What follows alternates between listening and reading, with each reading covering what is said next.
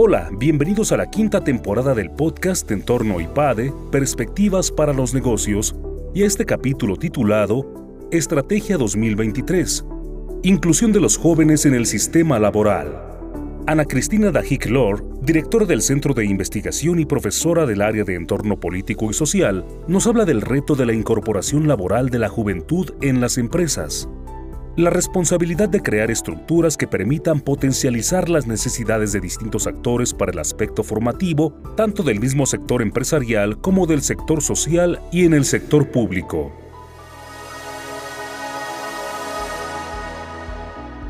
Mi nombre es Ana Cristina Dajiclor, soy profesora del área de Entorno Político y Social del IPADE Business School y directora del Centro de Investigación en Responsabilidad Social. Me encantaría tomar unos minutos para conversar de un reto, un desafío muy emocionante que creo van a enfrentar las empresas en el 2023. Es un reto que hemos vivido de forma cercana este año y que probablemente va a tener sus matices el próximo año y tiene que ver con la inclusión de la juventud dentro distintos espacios públicos, sociales y sobre todo empresariales de forma integral. En México, como saben muchos de ustedes, tenemos cerca de 32 millones de jóvenes y adolescentes entre 15 y 29 años y de acuerdo a la Organización Internacional del Trabajo y a distintas fuentes nacionales también, la juventud fue uno de los grupos más afectados por la reciente pandemia y la crisis sanitaria que vivimos. Agosto de 2021, en México todavía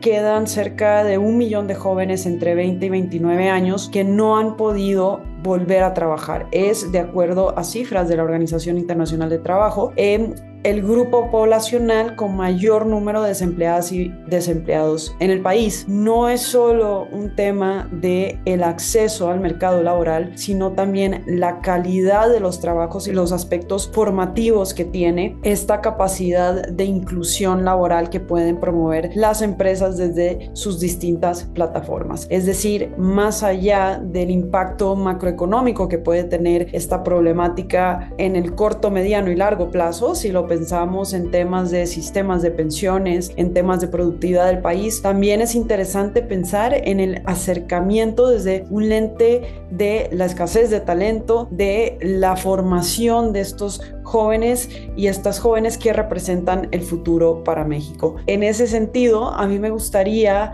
ya que tenemos este reto tan material enfrente de nosotros, proponer algunas ideas, algunos esbozos de cómo las empresas pudieran convertirse, ya lo son, pero pudieran potencializar esa capacidad que tienen para formar, para capacitar a los jóvenes de una forma muy estratégica y que por supuesto beneficien a diversos actores en el mapa social. Hoy sabemos que la digitalización ha provocado unas revoluciones muy positivas para esta crisis. Un ejemplo de esto es que se ha llegado a una educación financiera virtual que antes no existía, por ejemplo. También sabemos que hay ya esquemas de inteligencia artificial que pueden ser aliados de una capacitación muy humana y que vaya muy alineada tanto a las necesidades de la juventud como a las necesidades de la empresa. ¿Qué pueden hacer las empresas en términos de vocación, formación, capacitación, formar para la adaptabilidad, buscar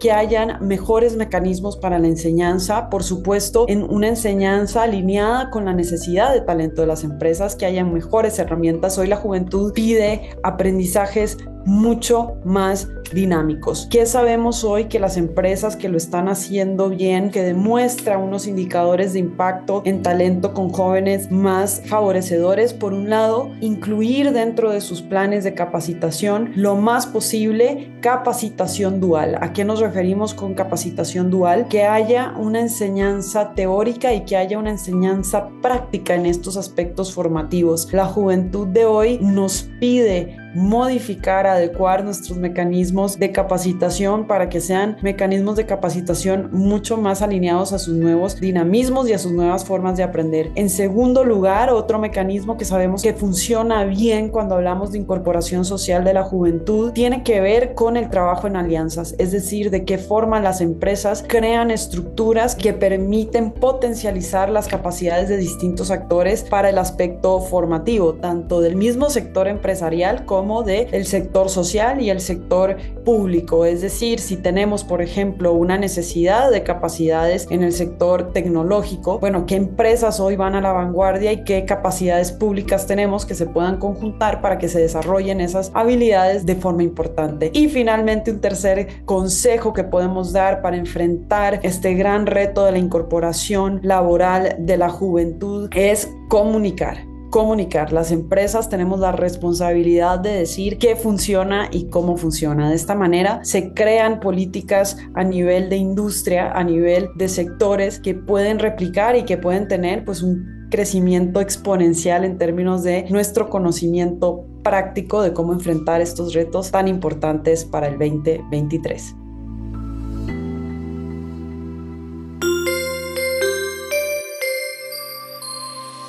Suscríbete a nuestro canal de YouTube IPADE News Media y visita ipade.mx diagonal blog.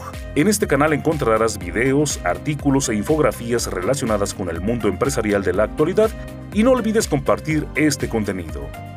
IPADE, The World Calls.